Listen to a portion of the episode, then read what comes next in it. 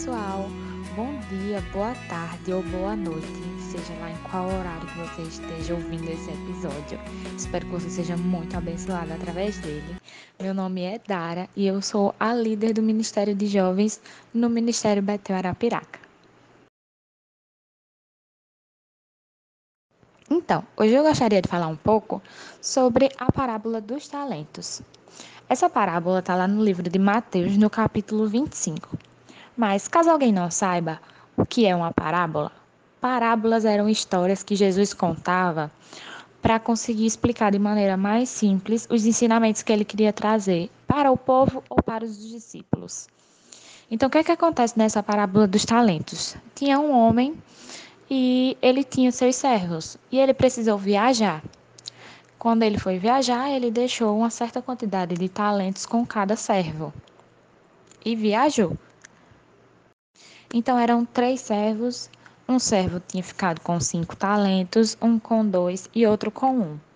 Quando o homem voltou de viagem, o servo que tinha cinco talentos, ele lhe apresentou os cinco e mais cinco talentos que ele tinha conseguido, porque ele usou aquilo que ele recebeu, ele investiu para que conseguisse alcançar crescimento. O servo que tinha dois talentos apresentou os dois e mais dois. Já o servo que tinha ficado com um talento só, ele enterrou para que não perdesse e no final foi repreendido pelo seu senhor. O que é que isso quer dizer? Jesus está querendo dizer que cada um de nós recebemos algo do Senhor. O Senhor nos deu algo e ele quer que nós façamos como esses dois primeiros servos que foram sábios. Eles pegaram aquilo que o Senhor deu e eles pensaram qual é a forma que eu posso promover crescimento. Mas não era crescimento para eles, era crescimento para o Senhor deles, porque eles devolveram aquilo ao Senhor. Lá no livro de Jeremias, no capítulo 29, versículo 11, diz assim: porque sou eu que conheço os planos que tenho para vocês, diz o Senhor. Planos de fazê-los prosperar e não de lhes causar dano, planos de dar-lhes esperança e um futuro.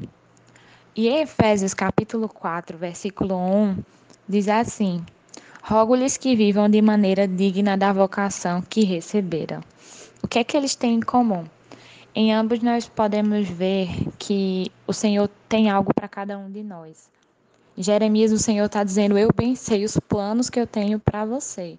São planos de esperança, para que você tenha um futuro. E Paulo está falando em Efésios que nós recebemos uma vocação e que devemos viver de maneira digna, de acordo com essa vocação. Mais uma vez falando, o Senhor nos deu algo, o Senhor nos confiou algo único e especial dentro de cada um de nós, um propósito, um chamado não algo relacionado a uma placa de uma igreja ou de um ministério, mas algo relacionado à igreja do Senhor, a esse corpo que nós somos em Cristo. E a indagação que eu quero trazer hoje é o que é que nós temos feito com o que o Senhor nos deu. Lá no livro de Samuel, Saul, ele perde o reinado dele porque ele não ouve o Senhor. Ele não faz o bom uso daquilo que o Senhor o entregou. Porque Saul foi escolhido pelos homens, mas Deus o abençoou. Porém, ele o desobedeceu. Saul desobedeceu o Senhor, e o Senhor disse: "Não, não dá certo. Eu estou retirando agora o meu espírito dentro de você." Então, Saul fez o mau uso daquilo que ele recebeu do Senhor, daquela bênção que ele tinha recebido, e por isso ele perdeu o reinado sobre Israel. Então, o que é que nós temos feito com o que o Senhor nos deu, com o que o Senhor nos entregou? Nós temos que refletir muito bem nisso, porque lá no livro de Romanos, capítulo 11, diz assim: Reservei para mim sete mil homens que não se dobraram os joelhos diante de Baal. E que referência que ele está fazendo? Lá no livro de Daniel, no capítulo 3, é quando é mandado que todos se curvem diante de uma estátua, que todos se ajoelhem e adorem aquela estátua que é feita do rei. E o que é que acontece? Três jovens não se curvam, esses três jovens não se curvaram diante daquela estátua. Esses três jovens foram lançados numa fornalha de fogo ardente, porque eles não ousaram negar ao Deus deles. O que é que isso quer dizer? Eles sabiam quem eles eram e para que eles estavam vivos. Eles sabiam qual era o propósito deles. E diferente de Saul, eles não negociaram nem fizeram mau uso daquilo que o Senhor os entregou. E acima de tudo, o que importa é que aquilo que o Senhor nos entrega, o nosso propósito, a vocação que Ele coloca em cada um de nós, será sempre para glorificar o nome dEle, será sempre para a glória e para a honra dEle. Porque quando aqueles três jovens entraram naquela fornalha e os soldados que os colocaram lá dentro morreram, mas eles ficaram andando dentro da fornalha e quando olhou-se do lado de fora, eram quatro pessoas lá dentro. Jesus estava andando com eles. E o que é que aconteceu depois? Foi ordenado que eles saíssem da fornalha e eles saíram ilesos. E depois disso, foi ordenado, lá no livro de Daniel, capítulo 3, versículo 29. Por isso eu decreto que todo homem de qualquer povo, nação e língua que disser alguma coisa contra o Deus de Sadraque, Mesaque e Abednego seja despedaçado e sua casa seja transformada em montes de entulho, pois nenhum outro Deus é capaz de livrar alguém dessa maneira.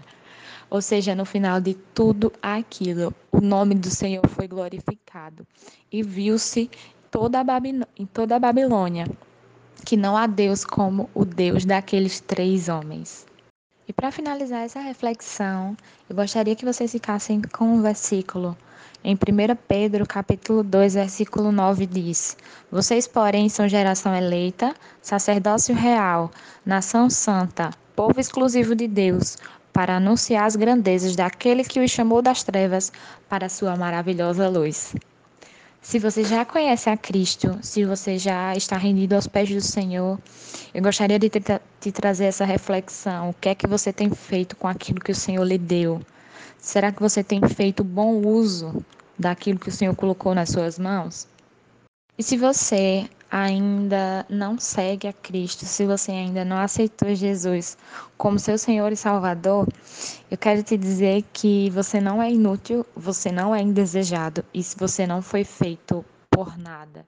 Existe um propósito para a sua vida, existe algo para que você faça. No livro de Jeremias, no capítulo 1, Diz assim: Antes de formá-lo no ventre, eu o escolhi. Antes de você nascer, eu o separei e designei profeta às nações. O que eu quero te dizer é que antes mesmo de ser imaginado, o Senhor já tinha te escolhido e te planejado. Você não foi um acidente, você faz parte um propósito e do projeto do Senhor. Então, se você quiser entrar em contato com a gente, nós temos várias redes sociais lá no Instagram, Betel Arapiraca. Tem também o Instagram da Rede de Jovens, que é Rede Impacto Arapiraca. Se você que ainda não conhece o Senhor quer entrar em contato com a gente, quer receber uma oração, quer um aconselhamento, pode entrar em contato. E que Deus abençoe a vida de cada um de vocês e que esse podcast esteja esteja sendo usado e seja cada, me, cada vez mais para a glória do Senhor e para o engrandecimento do nome dele. Que Deus te abençoe. Um beijo.